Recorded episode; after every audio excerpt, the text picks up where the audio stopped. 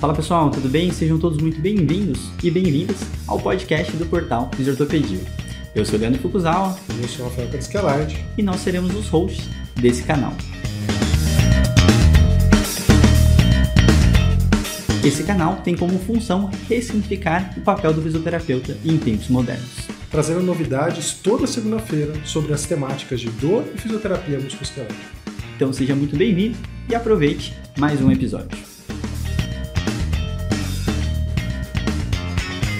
Fala pessoal, sejam bem-vindos a mais um podcast do Fisioterapia e hoje a gente está aqui resgatando uma conversa com Daphne Porte, que já vocês já escutaram ela por aqui, mas faz muito tempo que ela não vem participar de alguma coisa com a gente, né? Naquela época não existia Mateu, agora existe, tá aqui no É. grande filhão aí dele, dela aqui. E Daphne é uma grande amiga aí da, da época do mestrado, da Unicid. Daphne, seja muito bem-vinda. Obrigada, obrigada de coração. Adoro estar aqui com vocês. Obrigada, é um prazer. Muito bom. Daphne está com projetos novos e ela vai compartilhar aqui várias informações do que ela tem estudado, né? E já já a gente anuncia qual que é o tema. E Rafael Cassicalate, bom dia. Bom dia, pessoal. Bom dia, boa tarde, boa noite aí. Eu estava resgatando aqui o episódio da que você participou, acho que foi de spin, não foi? Isso. Foi Foi. interpretação de artigos? É. Faz, faz um tempinho esse episódio aí. Então seja Exato. Faz, bem-vindo. é verdade. Obrigada, obrigada mesmo, de coração. É, muito bom. Daphne, para quem não te conhece, quem não escutou aquele episódio que está sensacional, então também resgatem, né? Por favor, se apresente pessoal aí. Claro. Bom, eu sou a Daphne, né? Sou fisioterapeuta há 16, 17 anos, mais ou menos. É, sempre trabalhei na área clínica e na área acadêmica junto desde o início. É, então, eu gosto muito das duas, acho que um uma complementa a outra, né? Sou da área ortopédica, principalmente, mas também trabalho com postura e esporte. E hoje em dia, o meu carro-chefe é atendimento domiciliar, né? Então, é, hoje eu estou só nessa área, vivo disso, e já faz tempo, inclusive, que eu vivo disso, mais de 10 anos. E hum, adoro dar aula também, então vou deixar para vocês falarem aí um pouquinho mais, para a gente também não estragar o que a gente vai falar mais para frente. É, com Mas é certeza. basicamente isso. Legal. Então, a questão que a gente vai conversar hoje, né, o assunto, que é super relevante, né, acho que ele faz parte da vida de todo mundo, ah, em especial em alguns momentos a gente vai conversar sobre isso, né, mercado, que é o atendimento domiciliar, né, o home care, como que a gente pode potencializar ele, na real, falar al- algumas questões até legais aí, como que a gente vai ah, regularizando todo o processo, né? Então, acho que a, a primeira pergunta, né, e a Daphne hoje está focada e e elaborando produtos em relação a esse assunto, perguntar para a Daphne por que atendimento domiciliar, Daphne? Por que como que o, o mercado, né, todo a tua profissão foi te levando para esse caminho e quando você decidiu focar e ficar exclusivamente no atendimento domiciliar? Então, conta um pouquinho, pessoal. Sim. É, bom, eu comecei a atender domiciliar desde o início, é, da minha carreira, que na verdade eu trabalhava para uma empresa e ela me direcionava para alguns atendimentos domiciliares, mas ao mesmo tempo eu também atendia em clínica, atendia é, uns times de elite que também essa empresa me direcionava para atender. É, então sempre fez parte da minha rotina, mesmo que fosse picadinho ali, junto com alguma outra clínica, né? É, e daí, com o tempo, eu fiquei nessa de meio período, digamos, né, com alguns horários de domiciliar, é, nos primeiros sete anos da minha carreira. E nesse meio tempo, né, nesses sete anos, ao longo dos sete anos, eu fui vendo que, para mim, o meu perfil era ser mais independente, nesse sentido de ter eu os meus pacientes, de eu conseguir ter essa flexibilidade de horário, de eu montar minha agenda, de eu ter, eh, de eu me dar o direito de ter um horário livre na semana para fazer outras coisas. Então, eu gostava dessa independência, gosto, né, dessa independência de poder montar minha agenda, de começar X horário, terminar X horário, de lotar a agenda se eu quiser ou não, de ter um horário mais, mais tranquilo de repente. É, então eu fui vendo, e outra, o retorno financeiro também eu fui vendo que valeria muito mais a pena para mim, eu conseguia fazer muito mais é, dinheiro trabalhando no domiciliar do que trabalhando em clínicas ou para outras pessoas. E cada vez mais foi me atraindo isso, né? De, poxa, tenho mais independência, tanto é, na questão de tratar o paciente da forma que eu acho mais correta, quanto independência financeira, eh, independências de horário, enfim. Eu fui vendo que era muito mais minha praia, sabe? E daí, com isso, eu fui fazendo essa transição. Na época que eu fiz a transição, eu estava inclusive fazendo, começando o mestrado, e na época eu trabalhava num estúdio de Pilates de manhã, todos os dias de manhã, e à tarde era só domiciliar. E daí eu resolvi sair dois dias do Pilates, fiquei só três dias de manhã e fui, né, colocando pacientes. Até que chegou um dia eu falei, quer saber, vou sair do Pilates, vou ficar só com domiciliar.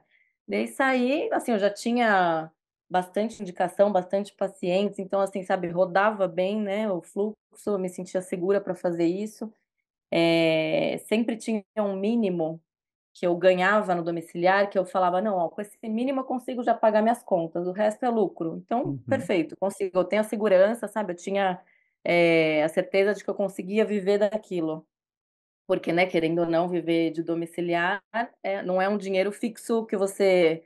É, não é fixo, como é que eu falo? Não é, não é o mesmo valor todo mês, né? Uhum. Mas você sempre sabe que tem um mínimo que você ganha, né? Porque você tem X quantidade de pacientes. Então, aquilo me deu essa segurança, e daí eu falei, não, vou ficar só no domiciliar, saí do, do estúdio e ainda estava fazendo é, doutorado, daí não, mestrado ainda, né? Quando eu saí do estúdio, fiquei só no domiciliar, o que também me deu a flexibilidade de ter tempo para estudar pro mestrado e pro doutorado, né? Que eu fiz depois. Então, eu tinha meus pacientes e o doutorado, né? Então, eu ficava ali, tinha meu tempo que eu sentava, ficava só estudando, fazendo a pesquisa e tal e os pacientes. Então, isso assim foi realmente foi quando eu mudei para integral, né, no, no, domiciliar e foi é, essa época, inclusive, foi um divisor de águas na minha vida, com até em relação a se atualizar sozinho, que no doutorado eu falo que me ajudou muito no domiciliar isso, né? Porque a gente fica um pouco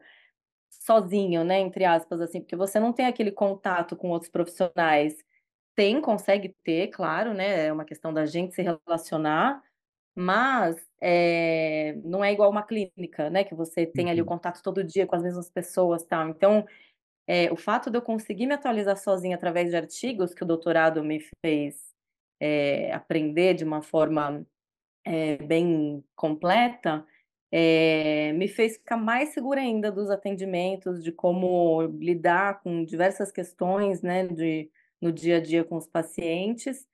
E foi então que, que eu falei, pronto, é isso que eu quero da vida, atender domiciliar e, né, seguir em alguma hora alguma carreira mais de cursos, que é em breve aí.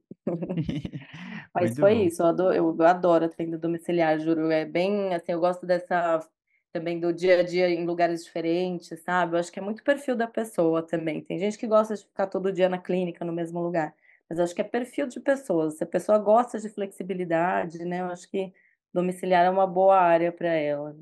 Sensacional. Eu acho bem interessante, né? Porque eu acho que são, são várias perspectivas, né? De como que as coisas vão sendo construídas. É, o atendimento domiciliar foi por onde eu comecei também, né? Então, eu lembro muito bem de ter saído da faculdade já com um paciente ou outro particular. E como você falou, né? A questão de é, um dinheiro um pouco mais considerável, vamos pensar assim, é. para logo no começo. Então, eu sempre enxerguei o home care como um lugar de, de iniciar a carreira, mas eu acho que hoje, cada vez mais, eu tenho visto o inverso, onde muita gente como você escolheu. E eu lembro muito da, da surpresa quando você falou que atendia exclusivamente domiciliar, porque o, o, meu caminho foi diferente, né? Eu comecei a atender, e foi a minha porta de entrada para o GERF também, que eu trabalhar com o Flávio, e antes eu atendia as domiciliar por lá, só que diferente do que a Daphne tinha, que foi um grande privilégio, que acho que até facilitou ela para escolher esse caminho, ela estava concentrada muito na região próxima de onde você morava, né? Que também é uma é questão é super interessante, porque eu rodava de carro, né? E aí trânsito, São Paulo, né? E eu acho que é. vai ter muita gente escutando a gente de diversos lugares do Brasil, com realidades diferentes geográficas e, e, e facilidades ou não de deslocamento né? Então, acho que são detalhes importantíssimos da gente sempre colocar na conta, né? Porque, realmente, acho que essa sensação de autonomia e liberdade, ela é sempre muito tentadora, Só que é sempre entender qual que é o custo disso, assim como você falou, da autonomia como profissional de tomar uma decisão, ter um caso mais complexo, uh, entender com quem que você tem de suporte para poder dividir ou não a dificuldade de um atendimento, né, Daphne? Então, acho que é legal, né, cê, cê até detalhar um pouquinho mais a, essa questão, né, como você, como profissional, como que você foi suprindo cada uma dessas dificuldades e como você foi construindo até mercadologicamente numa região tão, tão fechada, vamos pensar assim, né? É, não, então, mas é, é bem isso. É, no começo, não foi, ah, eu atendia tudo aqui perto desde o começo, não. No começo eu atendia, demorava às vezes uma hora para chegar no paciente, né? Começo a gente faz de tudo mesmo, né? Fala Quando é sim pra tudo, né? Em recém-formada. São Paulo, é É, tipo 3 quilômetros às vezes, né? exato. Não, eu já fui atender de ônibus, já, assim, não necessariamente para atender domiciliar você precisa ter um carro. Claro, a logística é melhor, óbvio, né? Para levar material e tudo, mas para quem está começando, realmente, se você tem em suas mãos, tem seu conhecimento, tem algum equipamentozinho ali que dá para levar numa mochila, vai de ônibus mesmo, mas se tem carro, claro, facilita. Então, assim, na minha experiência, eu comecei atendendo tudo quanto é região, então realmente, né, era aquele deslocamento, tal. Eu tinha cheguei a a ir de ônibus, mas a maior parte da das dos meus atendimentos eu consegui de carro. Eh, só que com o tempo eu fui conseguindo direcionar, como eu, né, eu sempre gostei do do atendimento domiciliar, eu fui percebendo certas coisas que eu poderia tentar direcionar para mais perto da da onde eu moro. Eh, então, o que que eu eh, lembra que eu falei do estúdio de pilates, que foi quando eu comecei a fazer a transição para o domiciliar integral? Esse estúdio de pilates, ele é no mesmo bairro onde eu moro.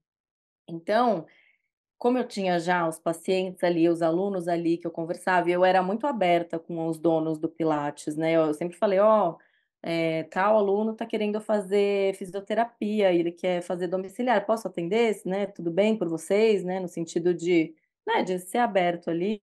Eles: "Não, claro, tá". Então eu deixava tudo super conversado, né, porque tem situações que que ficam chatas, né, ficar atendendo escondido, não tem sentido. Então é melhor ser Uhum. aberto, daí eu falava. E aos poucos, né, as pessoas iam me conhecendo, passava mesmo na rua, né, como era o mesmo bairro que eu moro, então na rua, ah, oi, tal, ah, Daphne atende domiciliar, daí começaram a me indicar, comecei a ter pacientes pelo bairro e consegui aos poucos ir fechando a região de atendimento só para cá. Eu até Uhum. atendo bairros vizinhos, mas eu até eu faço um cálculo de distância de no máximo meia hora. Então eu eu monto meus horários de atendimento no dia, eh, 1 hora de atendimento, né, de 50 minutos a 60 minutos de atendimento, até, né, porque domiciliar tem aquela questão às vezes de você montar equipamentos, trá-lá-lá, trá-lá, Uhum. que gasta um pouco da sessão, então sempre aviso o paciente também: "Ó, é de 50 a 60 minutos", daí se alguém questiona o porquê eu explico, né. Eh, e de um paciente para o outro faço esse cálculo de meia hora, inclusive quando alguém me me manda uma mensagem: "Ah, você atende X região?", daí eu peço o endereço, coloco no Google, vejo se dá tempo de um paciente para o outro, sabe, da mais ou Uhum. menos da região onde eu atendo. Se dá tempo, eu falo: "Ó, dá, beleza, vamos", a gente fecha. Em geral, né, é uma região mais fechadinha, então eu sei que que dá tempo, mas às vezes quando tá bem na borda ali, eu fico meio: "Ai, não, essa região já não atendo", daí vou e indico outra pessoa, que seja. Mas eu acho que se já é uma pessoa, né, a gente falou de recém-formado, que beleza, atende tudo um pouco, mas se já é uma pessoa que já tem experiência, tanto de conhecimento, quanto já atende uma região, que não necessariamente precisa ser perto de onde você mora, mas vamos supor, você trabalhou a vida inteira atendendo, eh, fisioterapia numa clínica nos Jardins, eh, né, num bairro X, e daí começa a atender domiciliar por ali, e daí as pessoas vão começar a te indicar. Se alguém pede num bairro um pouco mais distante, você fala: "Não, não atendo, atendo só o bairro X". E daí você vai direcionando para aquele lugar. Aos poucos, você vai ficando mais conhecida ali, as pessoas vão te indicando e, né, automaticamente você fica, né, mais Isso. pertinho do outro, mais qualidade de vida para você, né, enfim, Hum. fica melhor desenhado ali o seu dia a dia. É. sabe sabe o que é interessante, assim, eu fico pensando, porque também, né, acho que como todo mundo a gente começa no domiciliar, ou os primeiros pacientes mais particulares, né, eu lembro que quando eu estava no HC, eu ainda tinha uma carteira fora do horário do HC, por exemplo, domiciliar, então todo mundo começa, eu acho, por ali. Eh mas a gente, assim, isso, isso é muito da musculoesquelética, né? A gente estava falando aqui nos bastidores, para quem está nos ouvindo, que eu acho que a musculoesquelética tinha isso, pelo menos na nossa época, né? Ah, não, eu vou começar por aqui, mas na cabeça de todo mundo era abrir um consultório, uma clínica, era ah, ali sim. O objetivo, é. O objetivo é esse, você é o mais rápido possível. É, só que em outras áreas, eu tinha muitos colegas que foram para neuro, por exemplo, o, a, a, ideia da neuro era conseguir fazer exatamente isso, era migrar para ter uma cartela de pacientes né, domiciliares, uma rota boa ali. Isso é um resumo do sucesso ali, né? Exato. Eu tenho uma, uma ex-professora de neuro, que aliás sou fãzaça dela, é, e ela era, foi professora na Unicid também, e ela foi para ela, hoje em dia, um anos de formada, ela é super experiente, está só no domiciliar, atendendo neuro, casos, casos mais complexos. Ela é super bem indicada, porque, nossa, eu indicaria ela de olhos fechados. Ela tem uma super experiência acadêmica, clínica, ela é maravilhosa. E ela está só no domiciliar hoje em dia. Ela saiu nossa. da área acadêmica só para ficar no domiciliar. E, e, e área de respiratória também. É, é, porque eu acho que assim, ó, nas áreas, por exemplo, o lugar óbvio de um físio da cardiorrespiratória é o hospital, por exemplo. Uhum mas existe uma demanda reprimida de muitos pacientes que vão se deshospitalizar e talvez não precisar. É, na música esquelética também, né? E a gente tem que levar em consideração um fator. A gente, hoje, né, a geração X menos, mas a nossa mais, no, quando digo nossa, milênios, ou né, mais ou menos isso, X o milênios. é outra geração, não sei. É. milênio. é, mas, é mas assim, a gente tá. Uh, o, o que é valor, né? Isso mudou muito o uhum. conceito uhum. disso. É, porque, beleza, se você está num serviço privado, boa parte do que te permite cobrar mais é a experiência, né? Muito mais até do que. A gente, a gente não ganha ainda pelo valor que a gente gera no sentido de resultado. Então, quando você cobra, o que te permite cobrar mais é a experiência. E a experiência é composta de várias coisas. Uhum. De quem te indicou, né? Se um médico que cobra 3 mil reais a consulta te indicou, provavelmente seja parte de um sarrafo mais alto. Uhum. Do teu nome na região, mas é engraçado porque eu vejo uma mudança de comportamento, não sei se você tem percebido isso, Davi, quanto isso influencia, é, da nossa geração, e talvez as que vêm depois vão começar a ficar mais fortes isso, dessa coisa do tipo, e a pandemia acho que acelerou, né? É, dessa valor da, da comodidade, né? Por exemplo, eu hoje, de, depois que lançaram o Isalabs e os exames de coleta em domicílio, eu nunca mais fui um laboratório assim. Eu faço questão. Também, exato. Eu acho ridículo passar, ir jejum, me deslocar até um Ficar laboratório. esperando, é. Não, pode vir aqui em casa coletar o exame, sabe? Tipo, é muito melhor. Né? Exato, né? exatamente. Então, quando, quando, você vê que essa mudança comportamental tem, na verdade, gerado oportunidades para quem quer ir para essa área, assim, na tua visão. Olha, primeiro falando de valor, é, né, tô 17 anos aí de formada, eu percebo uma grande diferença, um grande salto aí, nos, principalmente nos últimos 10 anos, sei se vocês também notaram isso, mas realmente com relação a, ao quanto a gente consegue cobrar. É, inclusive o Cofito recomenda, ele tem recomendações de valores mínimos que um fisioterapeuta deve cobrar. E é uhum. tanto para a área ambulatorial, quanto para hospitalar, quanto para domiciliar. E para domiciliar, o mínimo que um fisioterapeuta deveria cobrar é 150 reais, mesmo um recém-formado. Acabou de formar, tem que cobrar pelo menos 150, senão podem até denunciar essa pessoa para o Crefito, para o COFITO, Crefito. Então, uhum. Então, assim, é, já na minha, logo que eu me formei, eu lembro que o pessoal cobrava 50 reais por aí, sabe? Então, pensando em valorização, eu acho que como mínimo 150 melhorou bastante.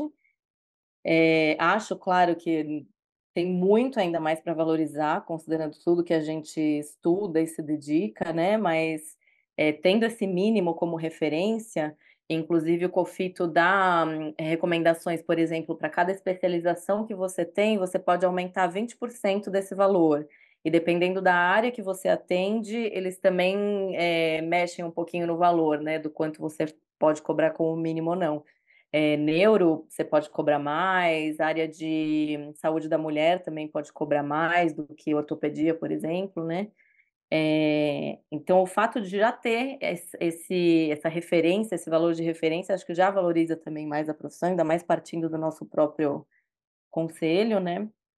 É, e qual, qual foi a outra questão que você comentou de É, dessas mudanças que têm acontecido, né, também de comportamento do usuário, é, do que que é... Né, porque antes eu acho que assim, o domiciliar era para quem não conseguia se deslocar. A pessoa Sim. fraturou o fêmur, não pode se deslocar. Um idoso não tem como ir. Mas hoje eu vejo que, por exemplo, se eu tivesse que ser atendido, muito provavelmente, eu, e obviamente, né, tipo, tivesse condição, eu iria optar por alguém vir me Exato. atender.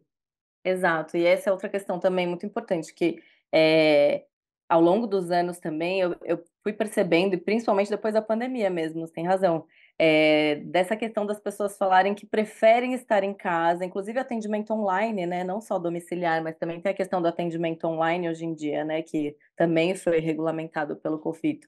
Então, é, essa questão da comodidade é, é extremamente diferente de anos atrás. O pessoal prefere mesmo estar em casa, tem mais, né? de- dependendo de onde mora, a área comum do prédio é super bem equipada. Então tem uma super, né, na área de ortopedia, por exemplo, que é a minha área, tem um monte de equipamentos ótimos na academia que você consegue fazer uma ótima reabilitação, um super treino funcional ali, enfim. É, você consegue tratar o paciente por completo ali, com um monte de estímulo diferente, tem cama elástica, né? Tem um monte de coisa. É, tem salinhas é, de que tem maca no, em alguns condomínios, né? Que você às vezes nem precisa levar a sua maca, muitas vezes você pode atender até na cama do paciente também, né? Não precisa necessariamente ter uma maca. Eu recomendo normalmente maca para mais questões cervicais, né? Porque tem o, o furinho do rosto, mas é, tem muitos prédios equipados também. Então, acho que o pessoal, normalmente os pacientes estão cômodos, é, mais acomodados com isso também, né? De, ah, dá para vir em casa? Por que eu vou até a clínica? Ah, uma questão interessante. Muitas vezes eu tenho um consultório que às vezes eu subloco para atender um paciente ou outro, né? Uhum. E daí muitas vezes acontece de uma pessoa de uma região que eu não atendo falar, ah, não, eu quero fazer com você. Onde que é o consultório? Deixa eu ir até aí, então. Daí vamos supor que a pessoa mora a uma hora de distância da minha casa. Eu falo, olha, eu fico lisonjeada, né? Você quer fazer comigo, mas não vale a pena você ficar um ano, um ano, um- uma hora no trânsito para vir até a fisioterapia. Vamos supor que é uma dor lombar. Uhum. É, eu trato sua dor lombar, você fica, sai melhor da consulta, e daí você pega carro, fica uma hora no trânsito, você vai chegar em casa com dor, não tem sentido algum você vir até aqui. Faz fisioterapia, faz academia, que seja perto da sua casa ou perto do seu trabalho. Eu sempre falo isso para os pacientes, sempre, sempre. Então, quando é assim também, eu sempre procuro já indicar alguém, né? Quando a pessoa vem especificamente querendo fazer comigo, eu já tento achar alguém na região, falo, ó, faz com X pessoa, que ela é ótima, tal. Também para a pessoa pelo menos se sentir cuidada, né, de que: "Ah, não, tá, não vou fazer com quem eu quero, mas ela tá fazendo uma boa indicação". Eh, então acho que isso também é legal da gente, eh, ter em mente, né, de que, ah, eh, se você também não consegue atender um paciente que que te queira, que, né, indicar outra pessoa que você sabe que é boa para atender também. Eh, mas faz toda a diferença essa questão de atender domiciliar ou não, no na preferência do paciente também, claro, né. Sim. Tem uma tem 2 perspectivas legais de falar disso, né, da que eu acho que é um pouco do conforme a gente se forma, recém-formado e tudo mais, criar uma rede que pode ser regional, né, que facilita para direcionar tanto se você tiver um consultório, uma clínica, mas a gente acaba, né, eu particularmente estou numa região específica, né, hoje eu só tenho tele por tele, mas literalmente de você começar a fazer uma rede e o inverso também acontecer, para você virar o ponto de referência da outra pessoa. Né. Exato, Então eu acho que nessa questão de total. você conseguir atingir a região, eh você ter essa rede de amigos, eu acho que vai meio que, hã, sendo colaborativo de uma forma que vai se espalhando isso, né. Então, tem regiões que são mais difíceis de achar, a gente sabe que por questões mercadológicas, a gente sabe que dentro, por exemplo, da zona leste, eu tenho pontos poucos pontos de referência, e eu sei também o tamanho da zona leste aqui de São Paulo, né. Sim. Então não é qualquer lugar que dá para ficar indicando e falar assim: "Não, lá é zona leste, vai", né. Então, Uhum. tem que entender um pouco desse mapa da região, deslocamento, mas eu acho que é muito importante eu acho que, eh eh, inconscientemente todo mundo cria essa rede, e eu acho que quanto mais consciente for, melhor vai fazendo, para que ela vá se retroalimentando, né. Então eu acho que isso é uma Exato. das dicas que que que a gente já conversou sobre isso, né, que como é importante criar essa rede profissional para a gente conseguir ter, eh, em qualquer região, lugar, e também isso acaba sempre retornando, né. Isso é uma grande Sim. fonte de pacientes, você ter ter ter um profissional, alguém que acaba ficando, como para muitas pessoas eu sou dentro de uma região, né? Ou casos Exato. específicos, né, Daphne? E, e eu acho que são e, e profissionais assim, não, claro, não só fisioterapeutas, né? De ah, eu não posso atender aqui, eu Uhum, indico outro fisioterapeuta ali, mas profissionais no geral, né? Então, é, desde o fisioterapeuta, claro, quanto o próprio paciente, né? Que é a maior indicação que a gente tem, é, mais médicos, né? Então, por exemplo, a questão de documentação, né? Que um fisioterapeuta é, domiciliar tem que ter também. Se você escreve um bom relatório, por exemplo, para mandar para o paciente, para ele conseguir reembolso de convênio, por exemplo, você escreve um bom relatório, um médico ele pode ler esse relatório que, eu- que você escreveu para o paciente, vai falar, nossa, olha que legal que ela escreveu, a evolução, não sei o que, que caprichado, e tal. Deixa eu entrar em contato. Ou você mesmo entra em contato, né, de: "Ah, deixa eu falar com esse médico para falar sobre o paciente, alguma questão". Daí você conversa, você cria um um um contato ali, uma relação de confiança, nem que seja primeiro com aquele paciente, claro, né, que é o foco da história ali, do primeiro contato. Mas tendo um bom relacionamento com esse médico, muito provavelmente ele vai te indicar para outros, ainda mais você já conversando ali: "Ah, eu atendo X região", daí: "Ah, legal, quando eu tiver paciente nessa região eu te indico", e vice-versa, né. Você uhum, também indicar esse médico para outros pacientes, ter ter na cabeça: "Ah, esse médico é de X região, esse é de outra", um paciente vem para você de algum lugar: "Ah, você trabalha ali perto? Ó, vai nesse médico X", né. Então você ter mais ou menos um um registro ali, né, de de pessoas que você indica. Eh na minha área também, ortopedia, outra fonte de de indicação muito grande são personais. uhum, Trabalho muito com personais, até mais do que médicos. Então, como eu tô eu fico muito mais em academia do que na academia do prédio, né, da pessoa, do que no apartamento, né. Eh, então na academia, direto vejo personal, né, nossa, direto a gente conversa, eu conheço a maioria dos personagens do bairro aqui, eh, então, assim, é uma indicação mútua também, né, também com outros profissionais de saúde. Eh, e a questão também, claro, da de da gente ser empático, né, então uhum, e e também, eh, às vezes eu até falo, eu até brinco, né, que, claro, os profissionais de saúde, o paciente são a a fonte de indicação, mas é importante a gente ser simpático com todo mundo ali no dia a dia, né, desde o porteiro do do prédio que você está entrando, o zelador, a faxineira, todo mundo que você está se relacionando no dia a dia ali, né. E ter essa boa relação com todo mundo, eh, além de, né, te fazer uma pessoa mais feliz também, eh, também faz com que você seja, né, visto, reconhecido, o próprio zelador pode te indicar, de repente, né. Tem aquelas uhum, coisas de, eh, grupo de condomínio, grupo de bairro, né, eu acho que é legal participar. Eh, se você não mora no bairro onde você trabalha, tentar participar de algum uma comunidade no Facebook, algum grupinho de bairro, alguma página no Instagram que você segue, que indicam lugares. Sempre tem esse meio de indicação também, né, essa parte online da história. Eh, tudo são fontes de indicações, né, então acho que, eh, criar esses relacionamentos tanto na parte física quanto na parte online uhum, da da história, né, então tudo ajuda com relação à indicação e claro, fazer um bom trabalho, né, eh eh, cuidar bem do paciente como um todo, né, tem toda aquela questão de você, eh, entender que você está no no no íntimo do paciente, né, você tá dentro da casa do paciente. Então você tem que ter respeito, tem tem que, eh, né, primeiro de tudo, né, ser empático também, né, se colocar no no lugar do outro, né, no lugar do paciente, eh que ele está com aquele desconforto, aquela dor que seja, né, tá te procurando por algum motivo ali, que ele quer melhorar a qualidade de vida dele. Então você tá entrando na casa dele, cuidando dele na casa dele, eh, eu acho que é uma atenção até mais especial, sabe. De ele te tá tá te dando muito mais confiança, te chamando uhum, casa dele, do que indo até você, né. Eh, então acho que a gente tem que levar isso em consideração também atendendo domiciliar, é, e também entender a importância da nossa profissão, né, do do quão valiosa ela é do quão, eh, do quão importante mesmo, do do de quanta diferença a gente uhum, faz na vida dessa pessoa, né.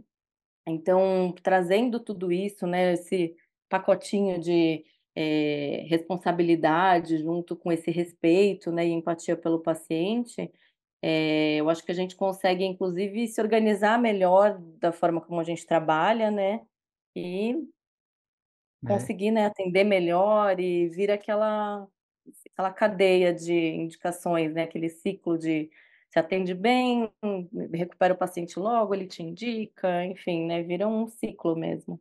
perfeito, Daphne. Eu acho que isso é muito importante, que as pessoas demoram para ter noção do quanto isso faz diferença, né? Eu eu sei que É. somos todos humanos, fisioterapeutas humanos, mas, eh, é entender como não sei, né, eu eu sinto uma certa "facilidade", entre aspas, de conseguir paciente.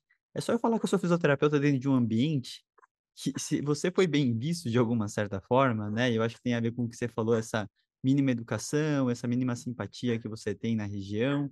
Porque pensa, né, se você tem um problema e você precisa compartilhar com alguém, esse profissional ele precisa ser literalmente um lugar que te passa segurança, né.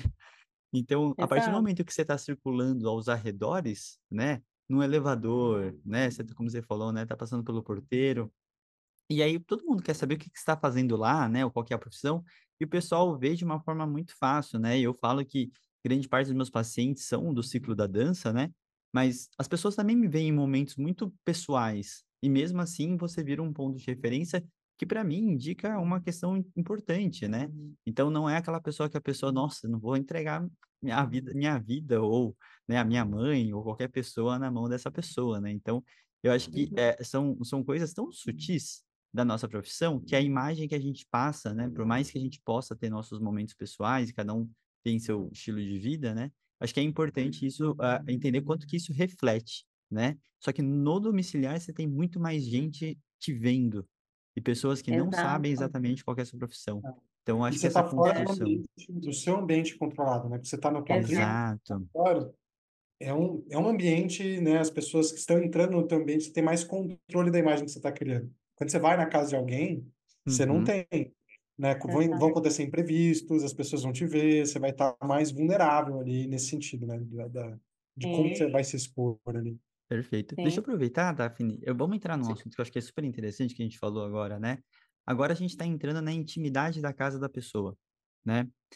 Quais o que que você começa a olhar, o que que você, eh, investiga na na região ou na casa, assim, né, quais as questões físicas do ambiente que você começa a tentar investigar para já dar uma dica, vamos vamos pra uma parte prática, assim, né. Então, veio na casa do paciente para ter adaptações ou então é para fazer os ajustes funcionais, então fala pra exato. gente como que que você consegue como que você começa e até onde você chega nessas questões até do dos, eh, familiares que estão envolvidos, com quem que você está conversando, né. Então acho que essa parte é bem importante e é o primeiro acho que a a dica prática mais relevante de que no consultório a gente nunca vai ter. O ambiente, eh, residencial, familiar, como que e você investiga e olha para essa parte? Sim. Eh, primeiro que quando a gente está trabalhando numa clínica, essa é uma uma das questões que a gente conversa e imagina com o paciente, né. E você chega a perguntar uma coisa ou outra, mas você não está ali, né, Uhum, para ver. Então, atendendo o domiciliar que você já está ali no dia a dia do paciente, né, então, ai, precisa fazer alguma adaptação na Hã, né, nem adaptação, mas alguma dica de fazer ele dormir melhor, uma posição que ele fique mais confortável.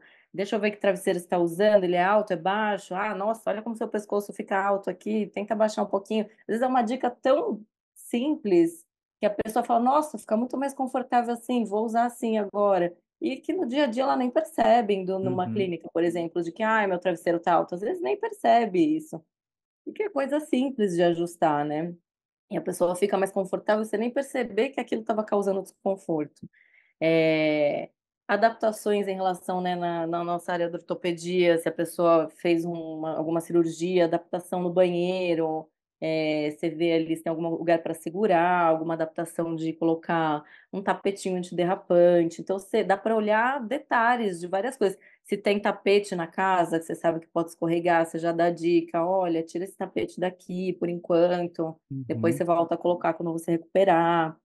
Eh, você consegue ter uma noção muito mais ampla, né, então, eh, o que eu costumo fazer, que eu prezo muito, é uma avaliação muito completa, né, então o primeiro dia, o primeiro encontro é praticamente mais conversa do que qualquer outra coisa, se der tempo, faz alguma coisa de tratamento, né, mas nessa primeira conversa eu pergunto desde, claro, a questão física e é, da questão da dor ali, da condição, mas também de hábitos do dia a dia, né? O que, que a pessoa faz para para se sentir melhor, o que, que faz ela se sentir pior, é, como ela lida com isso, é, questões, inclusive, de se ela se alimenta bem, se ela se hidrata, assim, eu faço tanta pergunta, mas assim, não questão de ai, questionário, né? Mas de conversa, né? Uhum. Meio que uma coisa leve ali também, para não parecer aquele questionário, apesar de ser um questionário, né?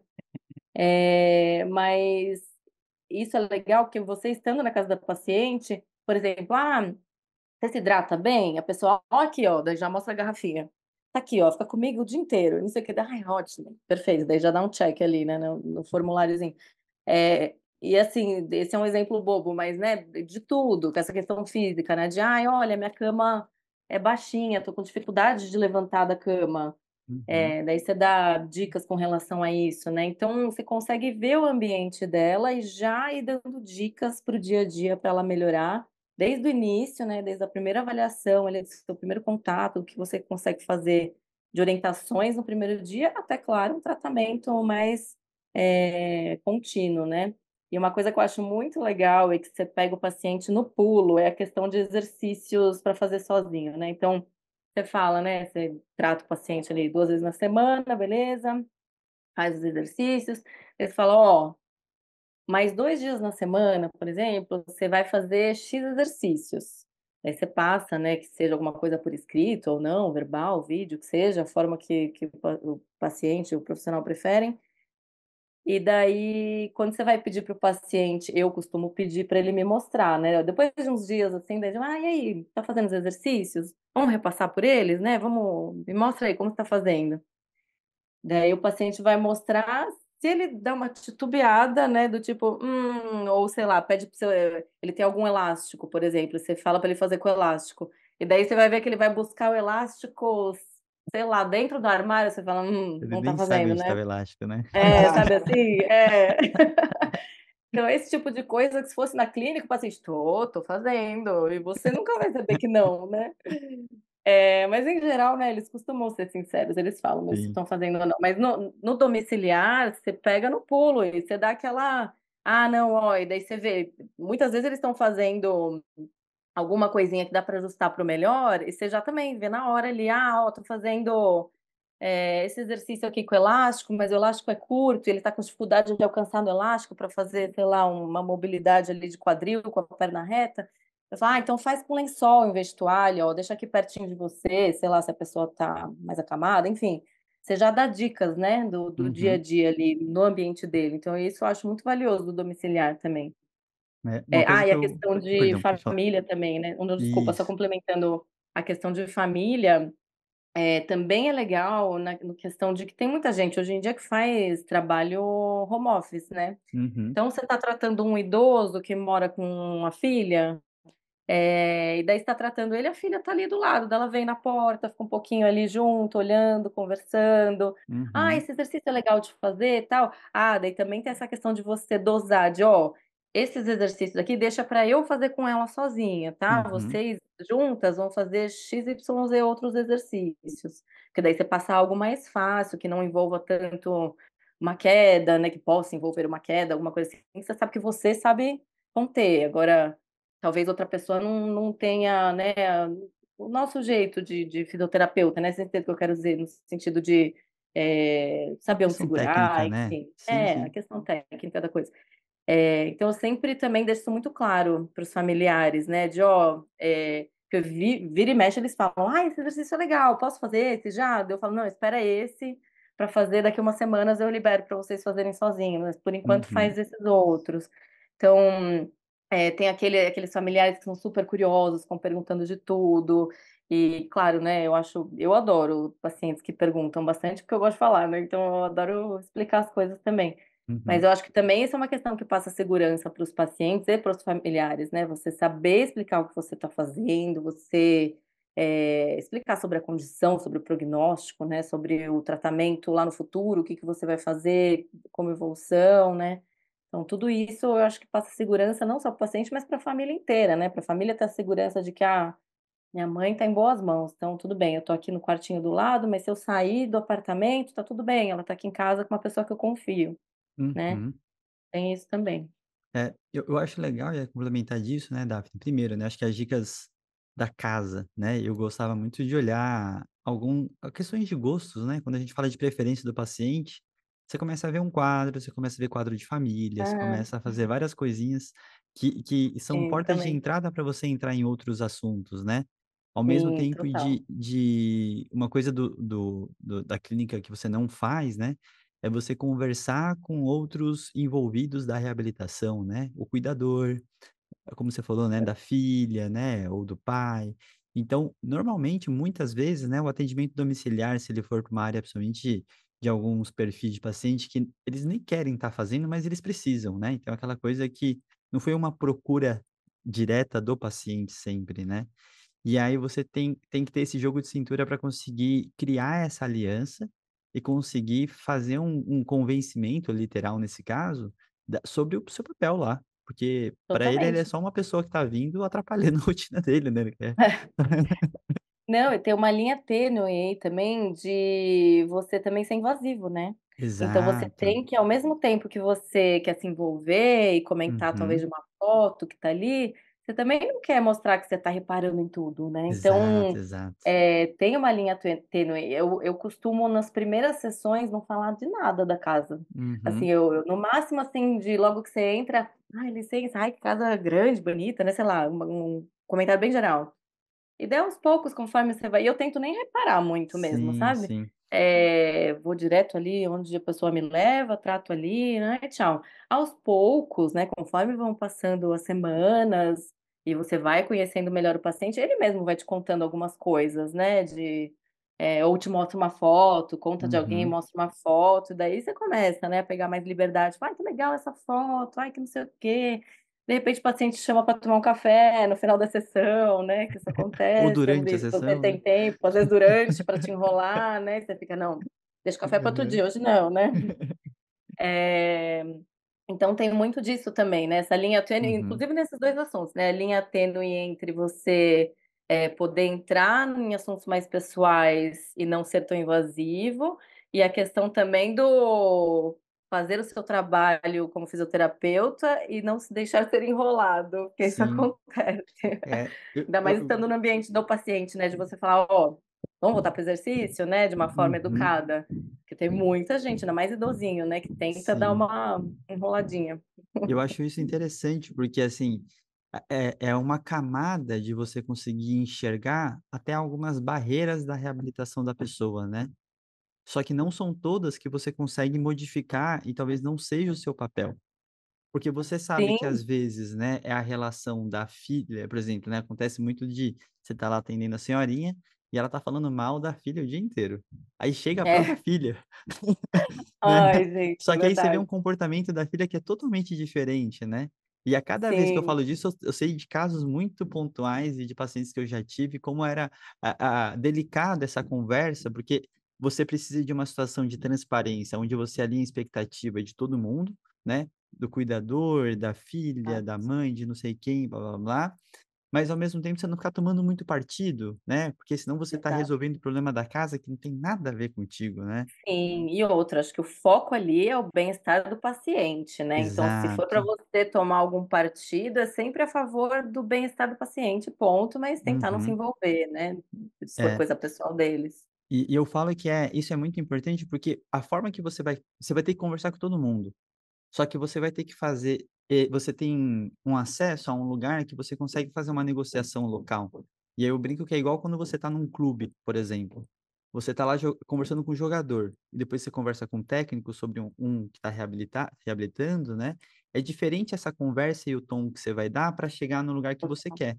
Então você tem a Totalmente. favor as 2 situações, se você conseguir criar essa conexão, você consegue fazer uma conversa amena para os 2 lados, sem tomar grandes partidos, pra você chegar nesse ponto necessário da reabilitação.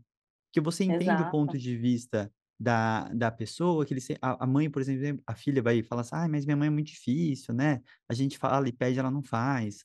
Aí a outra, a filha fala, ah, não, mas eles ficam toda hora me falando para fazer as coisas, tipo, você É, começa a, a jogar para os dois lados, né, que é meio óbvio a situação, mas é, é, é um acesso que a gente não tem em consultório, né, que eu acho que é, quando a gente fala de reabilitação, o contexto é tão importante, e quando a gente fala de suporte familiar, social, no aspecto biopsicossocial, tem, você está direto e reto nesse ponto, só que a gente não foi treinado Sim. para acessar isso, né? Então, são Uhum. habilidades de comunicação e interação que eh, são extremamente relevantes, que são extremamente difíceis de, de e, e acaba sendo uma malícia mesmo de como que você cria com o tempo, né?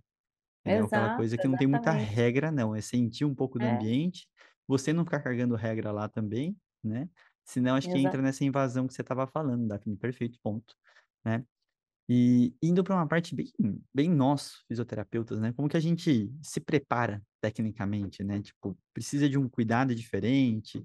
É, eu sei que tem muitos colegas, né? Eu não fazia tanto isso porque eu também nem sei usar muito, mas um aparelho de ausculta pulmonar, né? Então, assim, É, eu acho que tem várias questões técnicas aí, como o que se prepara para um atendimento domiciliar, falando, vamos falar da nossa área que a gente sabe, né? Da ortopedia e traumato, né? Então, o que, que, que, você leva no carrinho lá, no, na mala, né? É, bom, é, de material, eu sempre levo o que eu mais uso, que é equipamentos para exercícios, coisas, né, de elásticos, principalmente elásticos, né? Mas bolinha, dá para levar, né? Se tem carro, você consegue deixar coisas no carro, mas, né, se for transporte público, por exemplo, você tem que levar coisas menores. Mas se for no carro, dá para levar uma bola suíça, aquele rolo de espuma, você consegue levar mais equipamentos. É, eu não costumo deixar no carro, por exemplo, mas eu tenho em casa, eh, o esfigmo, né, porque Uhum. dependendo às vezes eu atendo, eh, idosos, e dependendo do idoso, às vezes é bom ficar de olho, né, ou grávida também, eh, impressão arterial, enfim. Eh, então, quando é necessário, eu levo. Mas a maioria das vezes, né, são são pessoas que não não precisa, mas áreas de respiratório, neuro, né, com certeza é necessário. Eh, mas tenho também eu uso terapia manual também, então eu tenho um creme que eu que eu levo, eu uso o aparelho de ultrassom, tudo portátil, obviamente, né, então que cabe desde uma mochilinha, minha Uhum. mochilinha que o pessoal os pacientes costumam, eh, fazer graça que eu pareço uma tartaruga, porque é uma mochila grande, né, então parece o casco da mochila da tartaruga.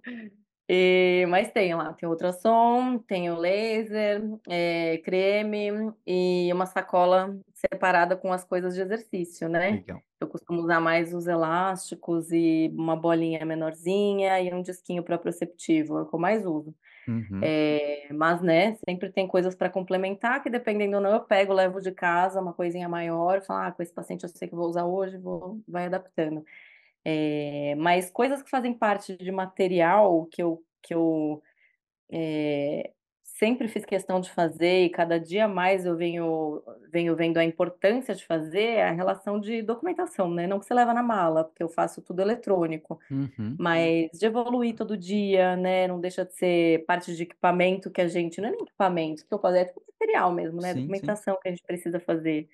Eh eh, mas de ter ali o prontuário do paciente é importante, né. O próprio COFITO fala pra quando é atendimento domiciliar, que o prontuário tem que ser guardado na casa do paciente, mas como se Hum. fosse uma coisa física, né, mas como hoje em dia é muito mais usado, eh, ou algum software, né, ou eletrônico, você pode dar acesso para o paciente também, claro que é direito dele.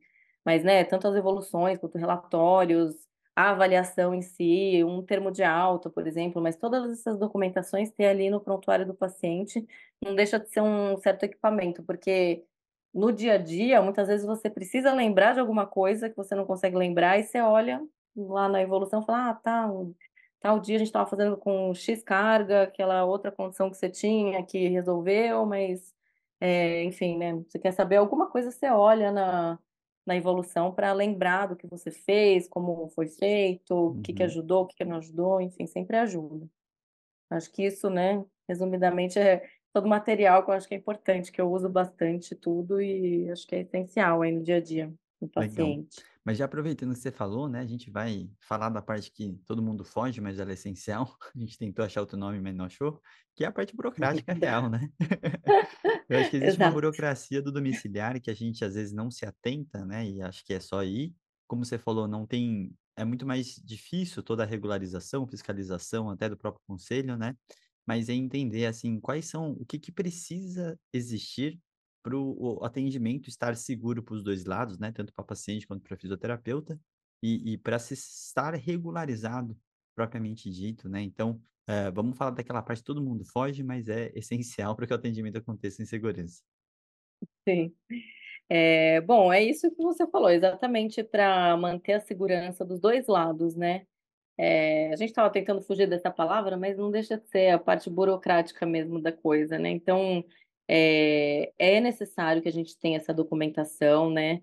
É, eu acho que o domiciliar abre muito a porta para aquela história de que, ah, não tem fiscalização, né? Ninguém está vendo que eu não estou evoluindo, ninguém vai vir me dar é, na casa do paciente me fiscalizar, então não vou fazer. Mas não é bem assim que funciona, né? A gente realmente tendo uma evolução, tendo os documentos do paciente, é uma proteção que você tem tanto para você quanto para o paciente, e, e às vezes não em relação a vocês dois só, mas até como a gente estava comentando, numa relação familiar. É, vamos supor que está rolando um processo familiar ali e as suas terapias dos momentos que você estava lá com o paciente pode ser uma prova, uma evidência de alguma coisa, no caso. E você tendo a documentação das evoluções, do que, que aconteceu em cada dia, pode ser uma coisa que ajude muito no caso. Então, é, acaba sendo um documento legal mesmo, né? Uhum. É, então, claro, né, nesse sentido também, mas nesse sentido de você ter um controle do seu paciente, de tudo que foi evoluído, dos contatos que você fez com outros profissionais. É, então, toda essa documentação, né, de desde avaliação, é, as evoluções, relatórios, é, encaminhamentos para outros profissionais, é, orientações que você dá para o paciente, né, por escrito, né, quando você tem um registro, ou até em vídeo, se de repente você grava um vídeo como orientação, você coloca no prontuário do paciente falando, né, deixando registrado que aqueles exercícios você passou para ele, ele tem aqueles vídeos, vamos supor. Então, toda essa questão de documentação, né, é muito importante, é, é necessária, é lei, estão nas regulamentações do COFITO, é, e uma coisa que eu achei importante falar, que é burocrática também, é aquela questão do profissional de fisioterapia como primeiro contato. É, falando em burocracias, né? O que, que a gente vê muito? Que o paciente chega com um pedido médico na gente, é, na nossa sessão de fisioterapia, para começar a fisioterapia, né? Isso em teoria, não é necessário, né? O paciente Uhum. pode abordar a gente sem precisar de nenhum pedido médico. Mas por que que é burocrático? Principalmente no sistema privado, né? É, tanto no público quanto no privado. Mas na questão do privado, tem a questão do reembolso também de convênio, né? Que se você não tem o pedido médico, você nem reembolso consegue. Então, é muito, né? Eu vivo falando para os pacientes que eles, ah, eu preciso de mais 10 sessões. E às vezes o paciente vai já está quase de alta, ele nem precisa de 10 sessões, mas esse número 10 é aquela questão burocrática da história, porque o médico tem que dar um X número para o convênio poder reembolsar, é uma coisa maluca. Uhum. Mas que a gente sabe que é burocrático, a gente tem que explicar isso para o paciente, inclusive, né? Falar, olha, primeiro, é, é, explicar aquela importância da nossa profissão também, na questão quando vem o pedido médico lá com a receitinha do que fazer na físio, explicar que não é bem assim, né, também, Uhum. É, que você tem autonomia de decidir o tratamento como fisioterapeuta, o que vai ser feito na fisioterapia, né, que às vezes a gente não concorda com o que o médico falou, pode ser que concorde, mas pode ser que não, e explicar isso para o paciente, né, é, e falar que, na verdade, aquele pedido é puramente burocrático, né, então, Sim. acho que essa é uma questão importante de, de lembrar, Além dos documentos, claro, né, então a burocracia tá aí, né, a gente, eh, não tem como fu fugir dela. Ah, inclusive nessa questão de pedir reembolso, outra parte Uhum. burocrática importante são fazer emitir recibos e notas fiscais, né, eh, no domiciliar, né, que você não tem normalmente quando você trabalha em clínica, quem emite recibo, nota fiscal é a clínica, né, você Sim. não se envolve com isso. No domiciliar, não, é o seu papel emitir recibo para cada paciente que faz sessão com você. Você tem que emitir recibo se você for pessoa física e emitir nota fiscal se você for empresa. E eu costumo, inclusive, é, né, eu aprendi na marra ao longo desses anos, mas eu sempre indico para as pessoas que é importantíssimo a gente ter um contador para ajudar a gente nessas questões financeiras, ainda mais sendo autônomo, né, que a gente Uhum. não sabe para onde ir, não sabe o que fazer. Então, ter uma, um apoio aí de um contador ou até de um consultor financeiro também, com essa questão de, eh, de como lidar com seu dinheiro, né? Fazer um fluxo de caixa ali, aprender como se faz, se você consegue se organizar para isso, fazer um fluxo de caixa, se sobra um dinheirinho, como que você investe, né? Você ter uma ideia, pelo menos, porque sendo autônomo, você não tem, né, onde não tem uma clínica para te dar um apoio de o que que você faz, como você se registra. Então, Uhum. tem que ir atrás de tudo, né? É, então, essa é uma burocracia necessária também, eu acho, que tem que ir atrás de um contador, pelo menos, para ter, inclusive, ver o que, que vale mais a pena para você, né? Ser pessoa física e emitir recibo, ou abrir uma empresa, é, dependendo do quanto você é, ganha, aí às vezes vale mais a pena abrir uma empresa. Hoje em dia, cada vez mais tem sido é vantajoso, né, abrir uma empresa, nem que seja mais simples possível, mas, os impostos são menores, né, então tem sido mais vantajoso aí, então acho que vale muito a pena, eh, na nessa área do domiciliar, né, eu digo também. Então são burocracias que eu acho que a gente tem que passar, não tem como, a gente tem que, eh, aprender a lidar no dia a dia, sabe, reservar um tempo para para se organizar com a documentação, sabe, para fazer nem que seja fazer uma carinha bonitinha de documentação que você sempre emite mais ou menos um mesmo padrão. Eh, também com relação a, hã, sabe, qualquer documentação mesmo, né, tanto fazer um padrão quanto, eh, ter uma organização de, ah, se você é daquela pessoa que tira foto do paciente para postar em rede social, pede para ele assinar um termo de consentimento, né, é importante ter esse documento também de que, ah, o paciente deixou você tirar foto, tá ali assinadinho, Uhum. eh, diz também a burocracia nessa parte que o ideal é você ter um contrato de prestação de serviços, né, o próprio Cofito dá um modelinho de contrato bem simples, eh, então ter um contrato com o paciente do que você vai fazer, só que assim, não precisa ser uma coisa também eu sei que, né, você vai na casa do paciente, às vezes fica muito formal, né, você levar um contrato, você tá lá atendendo na casa dele, mas traz um contrato, fica às vezes um pouco esquisito. Então, nem que seja um termo, né, um termo simples falando de algumas regrinhas, né. Ah, inclusive uma coisa super importante para falar de domiciliar eh, que você não tem aquele respaldo de uma secretária de clínica, né, eh, é impor limites. Então, dentro Uhum. desse contrato, impor alguns limites, algumas regras, né, no sentido de, eh, cancelamento. "Ah, se você for cancelar a sessão, por favor, me avisa com pelo menos 3 horas de antecedência", né, por por escrito, para ter certeza que a pessoa leu, né, e sabe de daquilo. É, porque senão eu vou precisar cobrar, ou, "Ah, se você me avisar antes dessas 3 horas, a gente consegue repor sua sessão e a gente consegue repor dentro de 1 mês ali, então não se preocupa". Eh, sabe, você acho que é até legal, por mais que você faça por escrito, também conversar numa boa com o paciente, sabe. Uhum. Falar: "Ah, é questão de bom senso, você me avisa antes, eu né, tudo certo, a gente repõe depois, tal, mas é mais para eu poder colocar outra pessoa no lugar, não perder a hora", sabe, você explica gentilmente o porquê você está impondo aqueles limites, né.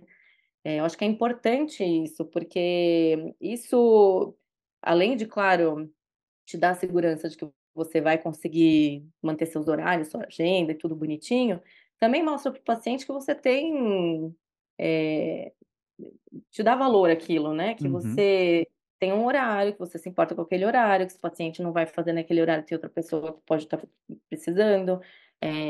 Daí o paciente vai olhar para aquilo e falar: "Ó, legal, não, tá, pode deixar, te aviso, se acontecer alguma coisa assim, te aviso para não te prejudicar também", né. E claro, eu acho que é tudo bom senso, né, se o paciente, sei lá, acontece um uma catástrofe, alguma coisa assim, é claro que você não vai cobrar o paciente, eu acho que é muito bom você por mais que esteja no contrato, né, eh, a gente quebra algumas regras no sentido também de, né, ajudar o paciente, se a gente percebe que foi algo enfim, é o que eu sempre falo, eu acho que é muito bom senso, né, a gente não pode ser oportunista também, nem nada. Uhum. Então, eh, acho que tem essa questão aí da documentação para proteger os 2 lados também nesse quesito, né. Sim. Eh, então faz parte, a gente tem que lidar com elas, não tem jeito. É, eu acho que é uma coisa que a gente vai aprendendo, né? A questão da formalidade, ela não, não precisa ser chata, mas no sentido de que, conforme a rotina de atendimento vai acontecendo, muitas vezes você está se protegendo e também garantindo a tua rotina acontecer de uma forma mais interessante. E é isso, né? Às vezes já aconteceu muito no início de a chegar na porta do paciente, o paciente falou que não ia fazer, né? Assim, você tem toda Esqueceu uma da programação, sessão. esqueceu, então acontece tantas coisas e eu acho que tem que ser bilateral, né, Daphne? Então, também você não ser aquela pessoa desorganizada, bagunçada, chega com qualquer horário, se atrasa, se É, atrasar, avisar. Então, eu acho que são, são questões que parecem óbvias, mas eu acho que muita gente abusa desse processo de, tipo, ah, o cara tá em casa mesmo, é só chegar lá a qualquer horário, né? Então, é, eu não é? acho que, independente da liberdade que ele te dê, o quanto você respeita, ele vai mostrando o quão sério o profissional é e que vai aumentando a sua confiança, e o inverso vai, vai sendo conquistado junto. Ah, então, Exatamente. ah, se ele pode desmarcar qualquer horário, eu também me desmarco qualquer horário, né? Então, coisinhas mínimas. Só para a gente fechar esse ponto, que eu acho que não é, não é, entra numa questão sempre delicada, né, de cobranças, é, na, na questão do, do domiciliar, assim, você tem alguma, alguma regra, algum jeito específico, como que você pensa? Porque, particularmente, eu fui, com o tempo, ah, achando muito mais interessante cobrar no final da semana, meus pacientes, né? Porque também o espaçamento, às vezes, de longas datas ficava muito ruim também para cobrar, e aí você fica com aquele resgate das, dos dias, por mais que tenha marcado, sei lá, oito sessões durante o mês, teve duas que não aconteceram no meio do caminho, aí você tem que lembrar qual data sim, não. Então, eu particularmente comecei a, a, a melhorar e, e para mim sempre foi melhor pensar de uma forma semanal do que mensal, né? Tem gente que Sim. paga pacote de 10, aí esse pacote fica durando seis meses, né? Então, acho Nossa, é que verdade. tem um monte de situação, mas você tem alguma dica, assim, que você costuma dar? Tenho. Eh, primeiro que eu acho que é uma questão muito pessoal mesmo, né, de que nem você falou: "Ah, você preferia fazer por semana".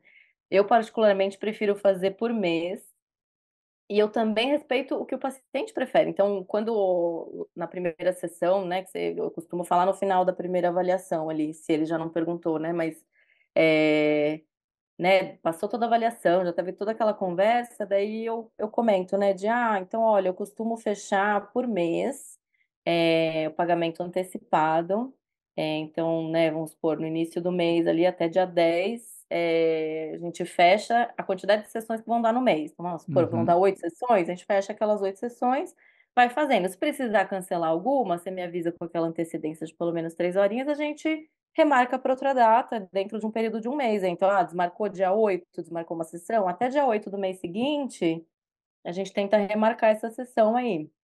Eh, e é uma questão de bom senso, sempre acaba conseguindo, né, de sim. fazer tudo dentro dos conformes.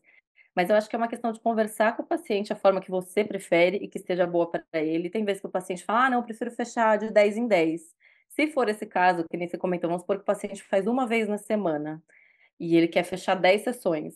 Vai durar um tempão ali, né, vão durar 2 meses, quase 3 meses, um valor que ele te pagou em um mês, e daí você continua atendendo o paciente mais um tempão. Uhum, Eh, daí depende, claro, depende da sua, eh, do seu desconforto com aquilo, que às vezes a gente fica um pouco um pouco desconfortável, que parece que está atendendo de graça, né, de que está ali um mês que você não recebeu, mas você está atendendo a pessoa. E não é bem isso, na verdade você recebeu, tá ali, ele tem todo o direito de fazer a sessão ali. Então, se você prefere, você fala: "Ai não, não vamos fechar em 10, vamos fechar só 3 sessões esse mês, prefiro fechar por mês só mesmo, já que você vai fazer uma semana eh, uma vez por semana". Só que tem uma questão burocrática de novo, então o que acontece? Hoje em dia os convênios estão pedindo comprovante de pagamento. Então eles pedem para o paciente mandar o recibo o recibo não, né, o comprovante de pagamento que ele fez para o fisioterapeuta. Então se ele manda picado, o convênio parece que faz de tudo para dar alguma dificuldade para reembolsar. Então, se você dá alguns comprovantes, o convênio pode dar alguma reclamada. Então, nesses casos, os pacientes têm preferido fazer fechar 10, porque fica só um comprovante de pagamento para mandar para o convênio, fica mais fácil. E eu aceito, né, então no meu caso eu tenho aceitado, mas a maioria dos meus pacientes faz 2 vezes na semana, então acaba não ficando, eh, tão pesado nesse sentido, né, mas tem um ou outro que fecha 10 e faz em um tempão, mas assim, de repente, né, é é é muito cíclico, né, então é, tem esse paciente que te pagou ali em janeiro e você só vai pegar outro pacote dele em março, mas em compensação tem paciente que te paga todo mês mesmo, né? Então, é, e de repente ali no mês de março você recebe mais 10 daquele outro. Então, assim, é uma coisa que vai fechando as contas, né, automaticamente. Não é também que a gente não pode ficar se preocupando com esses detalhes no sentido de ah, eu vou ganhar menos se eu fechar 10 e tal. Mas é uma questão de preferência, eu acho, sabe? Tanto do próprio profissional quanto dos pacientes. É questão de conversar e falar para o paciente já no início, ó, eu costumo fechar assim, mas como é que você quer fazer? Quer fechar assim, sabe? Ideia assim, uma vez que vocês determinam como, eu acho que é legal escrever nesse contratinho, nesse termo simples que seja, ou no WhatsApp que seja, deixar registrado qual foi a forma que vocês chegarem em acordo do pagamento também. Assim, na minha experiência, eu nunca cheguei a ter problemas, mas eu acho que eu sempre deixei tudo muito claro. Então, acho que o segredo é deixar muito, tudo muito claro desde o início, sabe? Legal, legal. Daphne, vamos para os momentos finais aqui, né? Acho que a gente já conversou sobre bastante pontos. Ah, com certeza tem mais coisas aí para se falar sempre, né? Mas acho que para É. início de conversa, eh, a gente já falou da- dos pontos principais. E, e só avisando, né? Aproveitando, a Daphne vai fazer o jabá dela, mas a Daphne também vai estar com a gente aqui na Star. A gente vai gravar um curso específico sobre esse assunto de atendimento domiciliar. Então, se você estiver escutando e quiser, né, su- eh, sugerir temas ou pontos que a gente não conversou, fique à vontade. Acho que é sempre importante. O atendimento domiciliar, ele cabe para tanta gente e tem tantas particularidades de região, local, sua formação, sua eh, organização pessoal, né, como a gente falou. Ah, então, fiquem à vontade aí para sugerir. Daphne, por favor, também fala um pouquinho do que, que você está elaborando aí em relação a, a esse produto aí relacionado a, a atendimento domiciliar. Claro. É, é, bom, é um resumão de tudo que a gente falou hoje, claro que com mais detalhes de cada ponto que a gente falou hoje. É um material bem interessante, assim, para quem tanto pretende fazer uma renda extra de domiciliar, quanto pretende realmente viver de domiciliar, né? Então, tudo que eu aprendi ao longo da, desses 17 anos aí, eu dou passo a passo de como se virar sozinho, sabe? De ser mais independente, tanto nessa parte eh, intelectual de como se atualizar sozinho através de artigos, quanto nessa parte financeira mesmo, né, de você conseguir dar um bom atendimento, uma boa qualidade de atendimento, como você foca no paciente como um todo, eh, como você se organiza, né, que documentação que você precisa.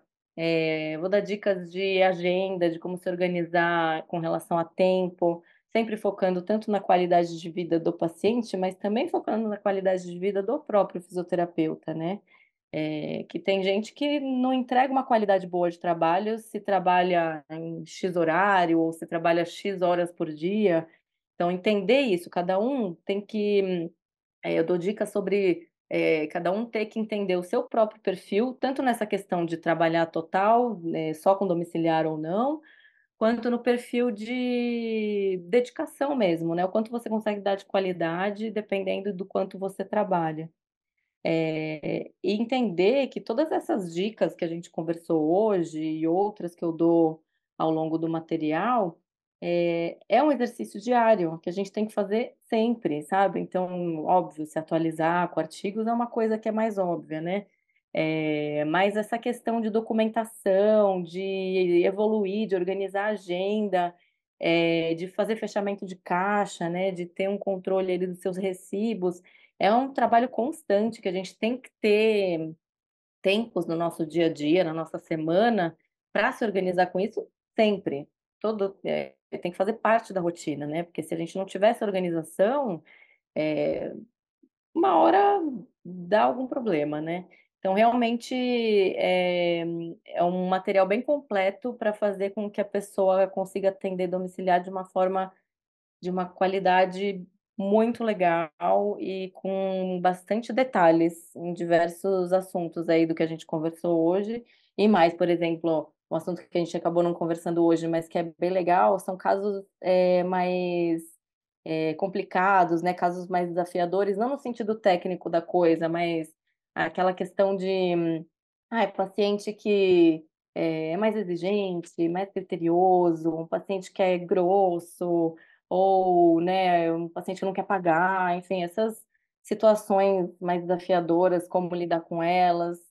É, bastante de burocracia, então vamos falar bastante desses temas aí. Então, que nem Leandro falou agora, né? Se tiver mais temas aí que a gente não abordou, é, seria legal falar, porque, nossa, tem tanta coisa nesse, nesse ramo do domiciliar que eu mesma montando todo o material fui falando, gente, eu aprendi muito montando esse material, coisas que eu vivo aprendendo, né, o tempo todo, assim, com, conforme a gente vai vivendo aí no dia a dia, é muita coisa legal. Então, tem muita coisa para abordar ainda, de interessante. O pessoal vai gostar, espero.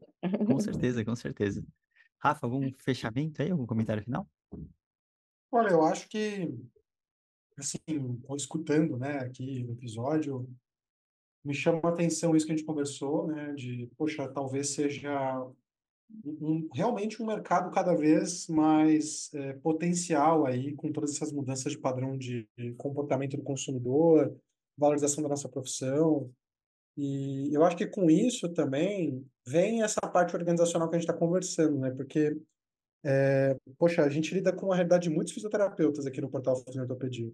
E o que a gente percebe muito é que às vezes é justamente essa falta né, de estruturação do serviço é, que faz com que o fisioterapeuta também não consiga nem se estruturar na vida dele para, por exemplo, ter um financiamento, ter um cartão de crédito. Né? Então, é, poxa, se você, por exemplo, não tiver bonitinho ali, né, cobrando ou por RPA ou abrindo uma empresa, emitindo nota, e, e tendo vias oficiais para justificar a sua renda, você não consegue justificar que você tem uma receita, o que faz com que você não consiga né, pegar um financiamento, com que você não consiga é, é, ter crédito, por exemplo, né? Exato. Então, acho que, assim, essa parte parece que a, a, aquela parte ah, chata e tal, é, que o, o negócio é ir lá e prestar o serviço e ir embora, né? Mas, no final das contas, o que a gente vê é que, poxa, é a parte chata até que você precisa disso, né? Até você querer pegar um financiamento na caixa e não poder, porque você não Exato. existe. Exato. As tem- consequências são sempre mais chatas ainda. É, até a- Exatamente. Você compra um monte de, de carro, tem imóveis, você, você é pego pela receita porque não consegue justificar de onde veio aquele dinheiro, né? Então, Pois assim, é. Não, e quanto antes você começar a fazer, por incrível que pareça, por mais que a gente esteja pagando mais impostos, né? Porque a impressão é essa de, ah, quanto antes fizer, mais imposto eu vou pagar. Mas quanto antes você fizer, mais benefícios você tem lá no futuro, né? Exato. Então, tem Eu que acho que. É, é a burocracia necessária. É, eu acho que isso vale para todo, né? Nós somos autônomos, a maior parte de nós, pelo menos, então isso, isso é para qualquer um, quem está no consultório, quem está numa clínica, quem está em domicílio, mas talvez para quem esteja em domicílio, é, isso seja ainda mais importante, né? Porque tem mais facilidade para você, né, receber por outras vias, não, não lidar com essa burocracia. E, de novo, ela, na verdade, não é uma, ah, uma mera, um mero trabalho que é necessário para inglês ver, sabe? São coisas que, poxa, se você quiser construir patrimônio, quiser construir uma carreira, quiser se estruturar, às vezes você fala, nossa, para mim tá ótimo receber assim, né? Só que você, tipo, a- a- por recibo, só que você tá pagando um RPA sinistro ali, pagando dinheiro pra caramba, quando você poderia estar em outro regime, né, de alíquota de tributação em outra empresa, recebendo, né, bem mais para você, podendo ter crédito por ter um CNPJ, por exemplo, para comprar equipamento, para comprar um Exato. carro com isenção de imposto, né, para poder comprar um imóvel. Enfim, eu Para acho que poder ter são... um plano de saúde mais em conta. Exato, exatamente. Eu acho que são várias coisas assim que nos instigam a pensar além do ir lá e prestar o serviço, né? Eu acho que cada vez mais, Exato. à medida que uma profissão amadurece, a gente tem que começar a pensar além do, do serviço que a gente presta lá. né? E, e só uma observação aí, eu acho que também, além de todas essas vantagens, você ter uma empresa também te traz um pouco mais de autoridade, né? De, com o paciente ali, de, ah, eu tenho uma empresa, né? Então, Uhum. também acho que tem essa questão aí de visibilidade, né? Como o paciente te vê.